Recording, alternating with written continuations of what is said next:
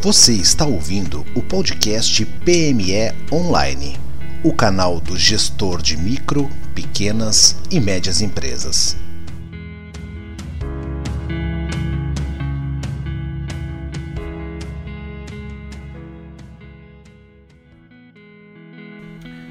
Olá, meu nome é Michael Valer, esse é o PME Online, o canal exclusivo para empreendedores de micro, pequeno e médio porte. E hoje a gente vai falar sobre políticas públicas para empreendedorismo local. Eu convidei hoje o Carlos Estever para bater esse papo comigo, ele já está na linha. Tudo bom, Carlos? Tudo bom, Michael? Como é que está? Tudo tranquilo.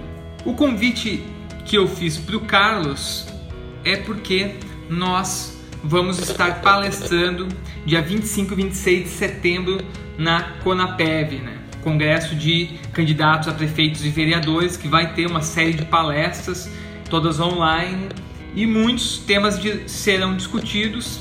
Nós dois, especificamente, a gente vai falar muito sobre essas políticas públicas ligadas aos negócios locais. Então a gente vai falar um pouquinho hoje o que a gente pretende abordar, alguns tópicos relevantes que a gente acha dentro desse tema.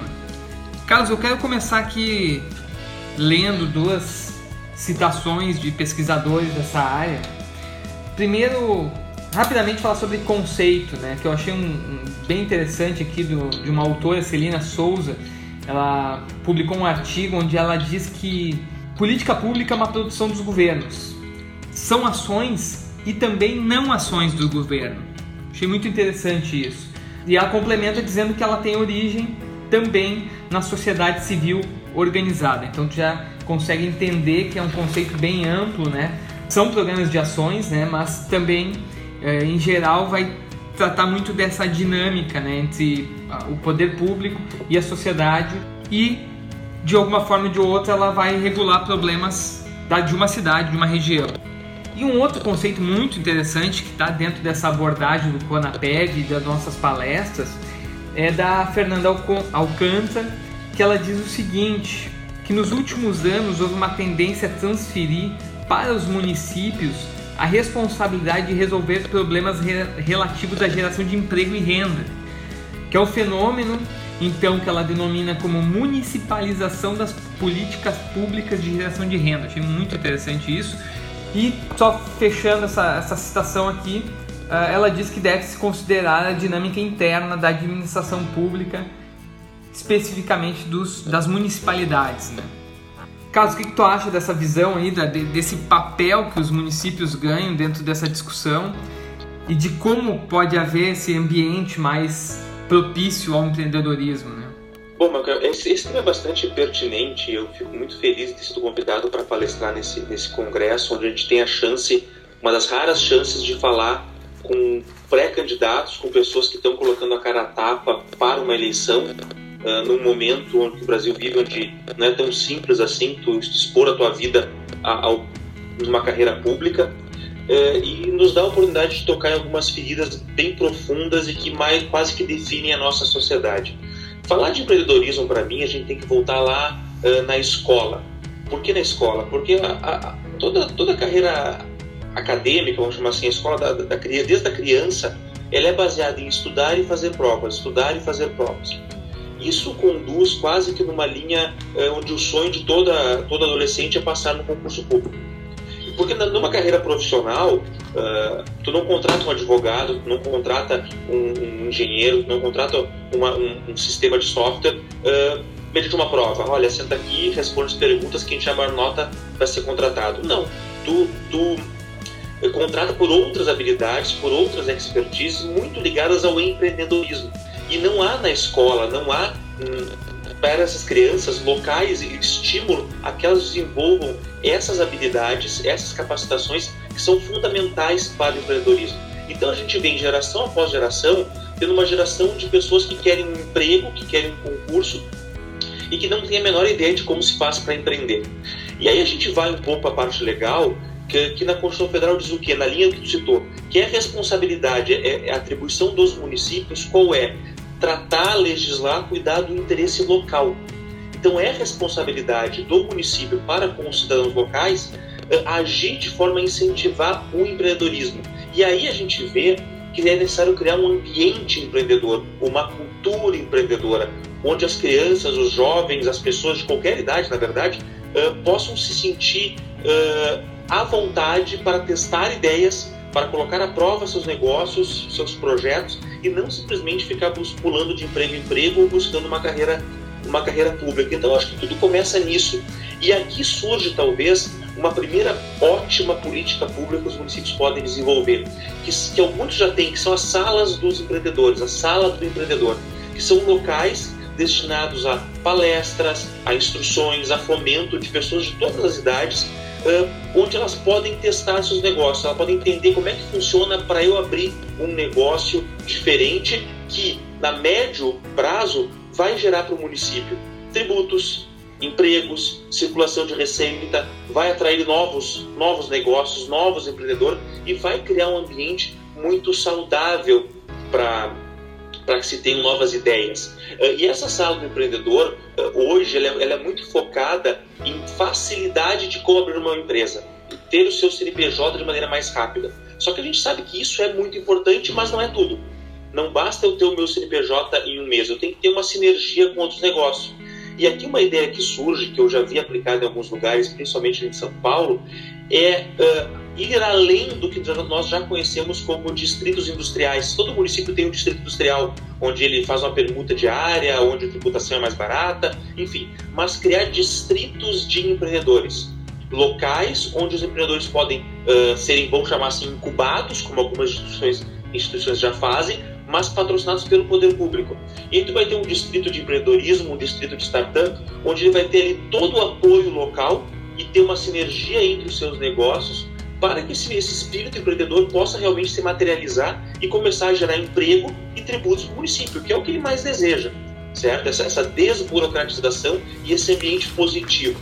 Uh, esse eu acho que é, é, o primeiro, é o primeiro, primeiro mote que o município tem que fazer. Nós dois, né, nossas, nossas empresas, a gente ouve muito, né, empreendedores de pequeno e médio porte, especialmente, e o que me chama atenção muitas vezes, quando olhado de fora, quando olhado de uma parcela aí desses agentes públicos, uh, se pensa muito em como incentivar e se pensa muitas vezes se restringe ao aspecto financeiro, né? Tu fez uma conexão ali, não adianta abrir empresa se tu não der mais, uh, mais apoio, né?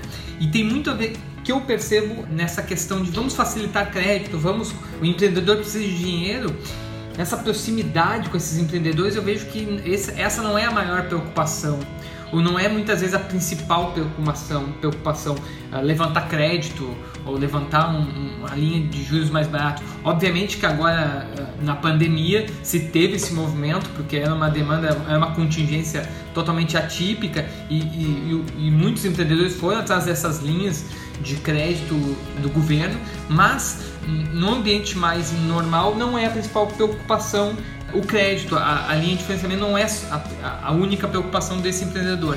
E, e eu estava lendo e pensando, fazendo essa reflexão, eu estava lendo um estudo de caso no estado de Goiás, bem interessante, que justamente converge nisso, né? O empreendedor falando que, é, que ele pagava impostos, ele fazia, mantinha operação, mas ele, o principal não era a, a levantar uma linha de crédito barata. Ele preferia que as estradas até a, a, a, empresa dele estivessem em perfeitas condições. Ele preferia que tivesse uma rede de telecom uh, mais uh, com maior infraestrutura na região dele. Então a gente começa a ver que não é só dinheiro, não é só financiamento do empreendedorismo, é muito ligada outros requisitos, requisitos desse ambiente propriamente dito, né? E eu sempre, eu sempre gosto de falar uma frase, que a gente até já conversou, né? Que é de um político americano, escritor, Harry Brown, que ele fala sobre o governo é, é bom numa coisa, ele te quebra as pernas para depois te emprestar muleta e dizer que tu só anda por causa dele. Então eu acho que tem muito esse receio do empreendedor, ah, eu vou pegar um financiamento de linha mais barata, eu vou, eu vou, eu vou, vou tentar investir aqui na minha região com esse dinheiro, mas eu vou ter que devolver isso, eu vou ter que pagar, e se eu não pagar, ou, de uma forma ou de uma outra, ser cobrado, ser é, penalizado por isso. E a gente sabe que para manter uma operação, eu vou, eu vou pegar um dinheiro para investir no meu negócio. Eu preciso ter todo um, um ambiente que me propicie ampliar o negócio, que me propicie fazer, aumentar a produção, uh, contratar funcionário, escoar a produção, enfim, todo, todo esse contexto que a gente tem uh, ciência. Eu acho que uh, essa tua abordagem vai muito nessa linha, né, Carlos? Sobre que requisitos esse ambiente precisa ter, não só para ele empreender, empreender, mas como ele expandir, ele manter o negócio dele. Né? Sem dúvida, Michael. Tu tocaste um ponto bem interessante que é da internet. Há alguns anos atrás existiam programas federais que é o tipo Luz para Todos, Pro Luz, que buscava, levava energia elétrica até comunidades mais afastadas, municípios do interior.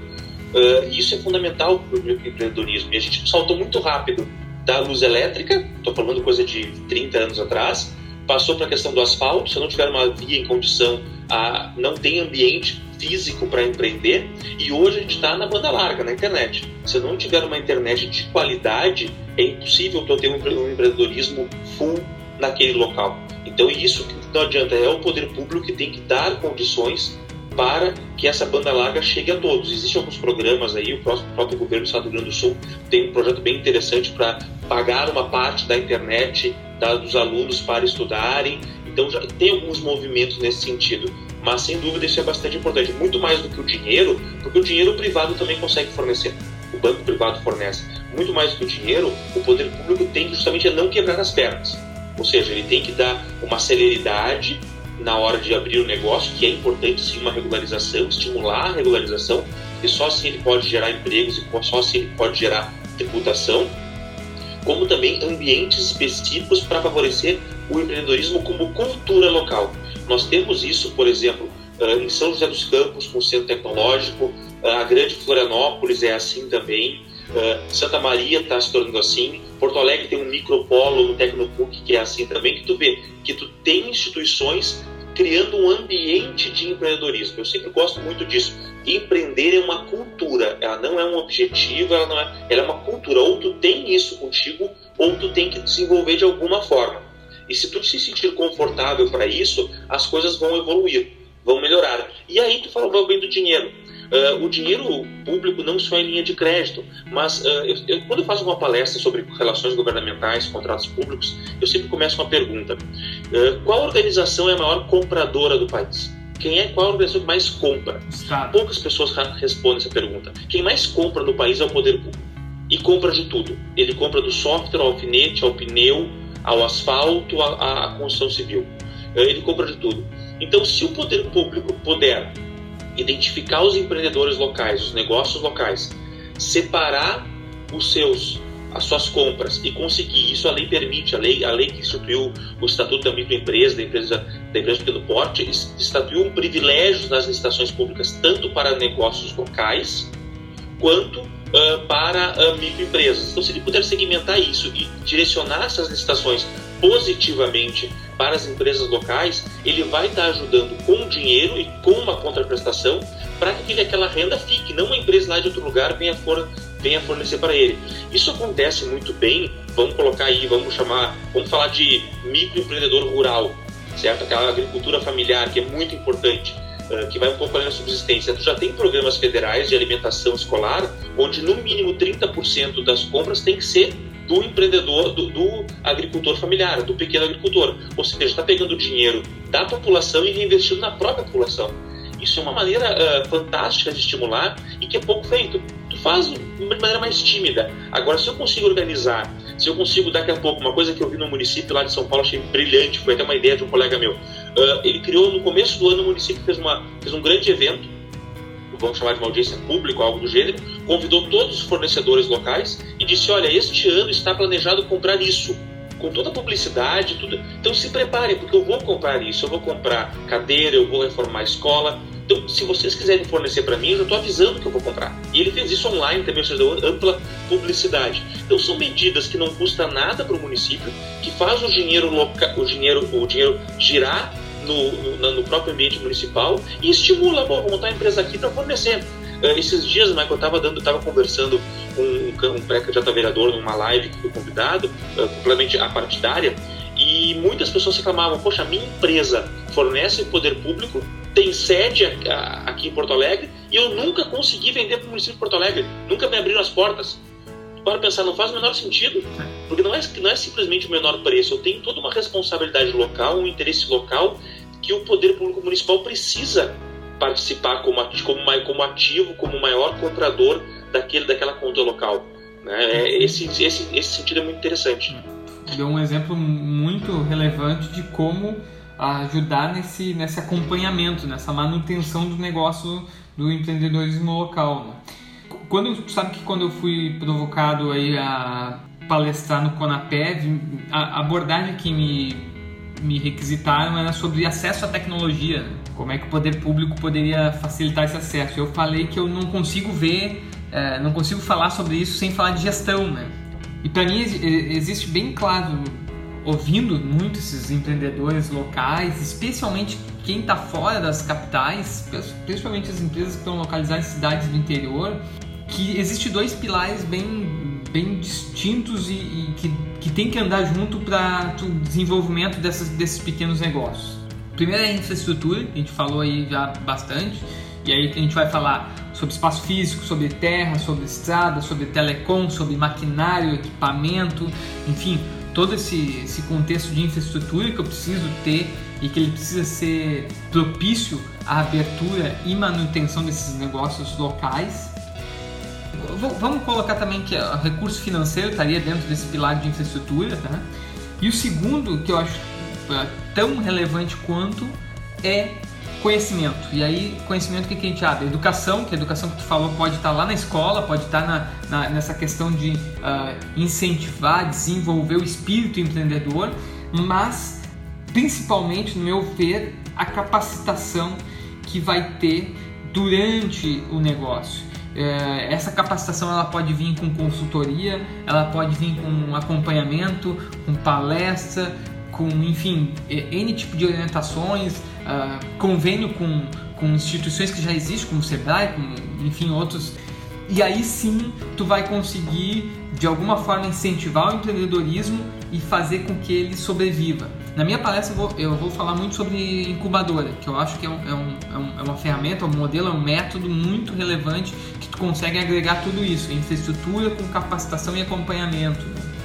Mas para finalizar, o que, que tu, tu vê dessa eleição ah, especificamente? Tu acredita que tem uma mobilização maior do, dos candidatos ou, do, ou, das pessoas do meio político para enxergar para os pequenos negócios, para enxergar para esse tipo de, de, políticas ao empreendedorismo? Eu, pelo fato só de, de ter um evento como a Conapev, acredito que já está despertado esse interesse. Né? Acredito que já há, há essa demanda pelos papéis, pelos agentes, pelos candidatos, enfim, de como apoiar esses negócios locais. O que, que tu acha, no teu ponto de vista, como é que tu vê isso? A gente acompanha o cenário do, da, dos governos há muitos anos, profissionalmente, mas a gente nota que a mudança começou na, não só na, na, nas gestões, mas mudou na campanha.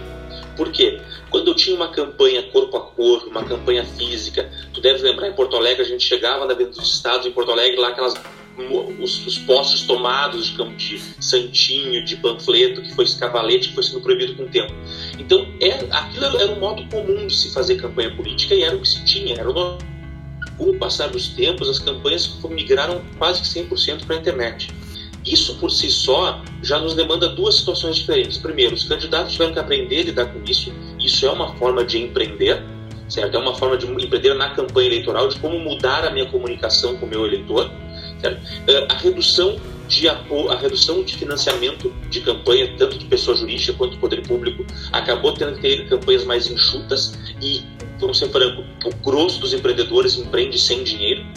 Então, acho que abriu os olhos para esse lado de tecnologia, abriu os olhos de eh, esses olhos de, uh, para esse cenário de criar um novo. Então, eu acredito sim que essa campanha vai ser marcada pelo uso maciço da tecnologia, muito mais que a campanha de dois anos atrás, e com pautas novas. Aquela história de vou asfaltar tua rua, de vou uh, trazer uma escola para cá, aquilo Já é mais não é do suficiente, mesmo. né? Já não é suficiente.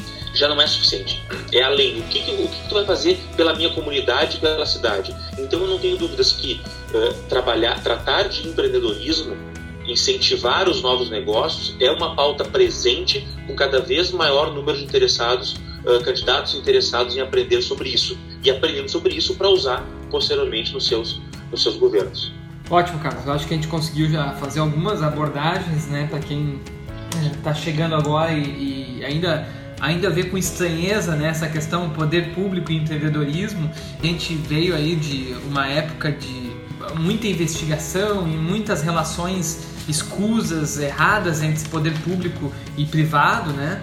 E talvez uh, enxergar isso com mais profissionalismo e clareza de que pode sim existir essa aliança entre né, público e privado de uma forma transparente em prol das, das economias locais, eu acho que é o primeiro passo né, para a gente manter novas relações, relações mais perenes, mais sustentáveis. Né?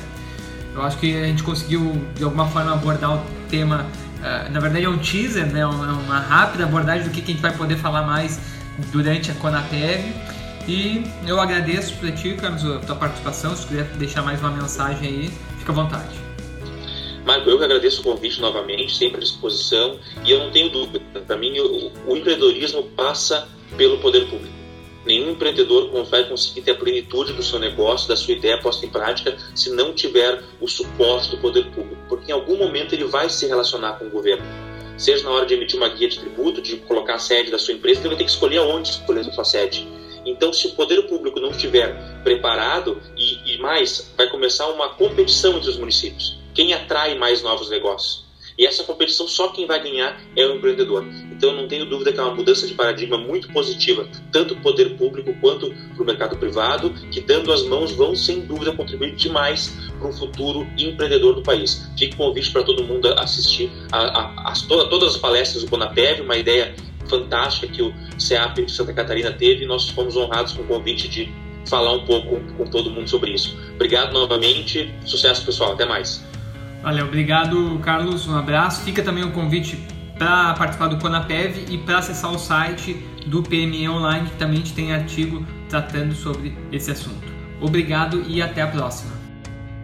Você ouviu mais um programa PME Online Visite o site para ter acesso a conteúdos exclusivos www.pmeonline.com.br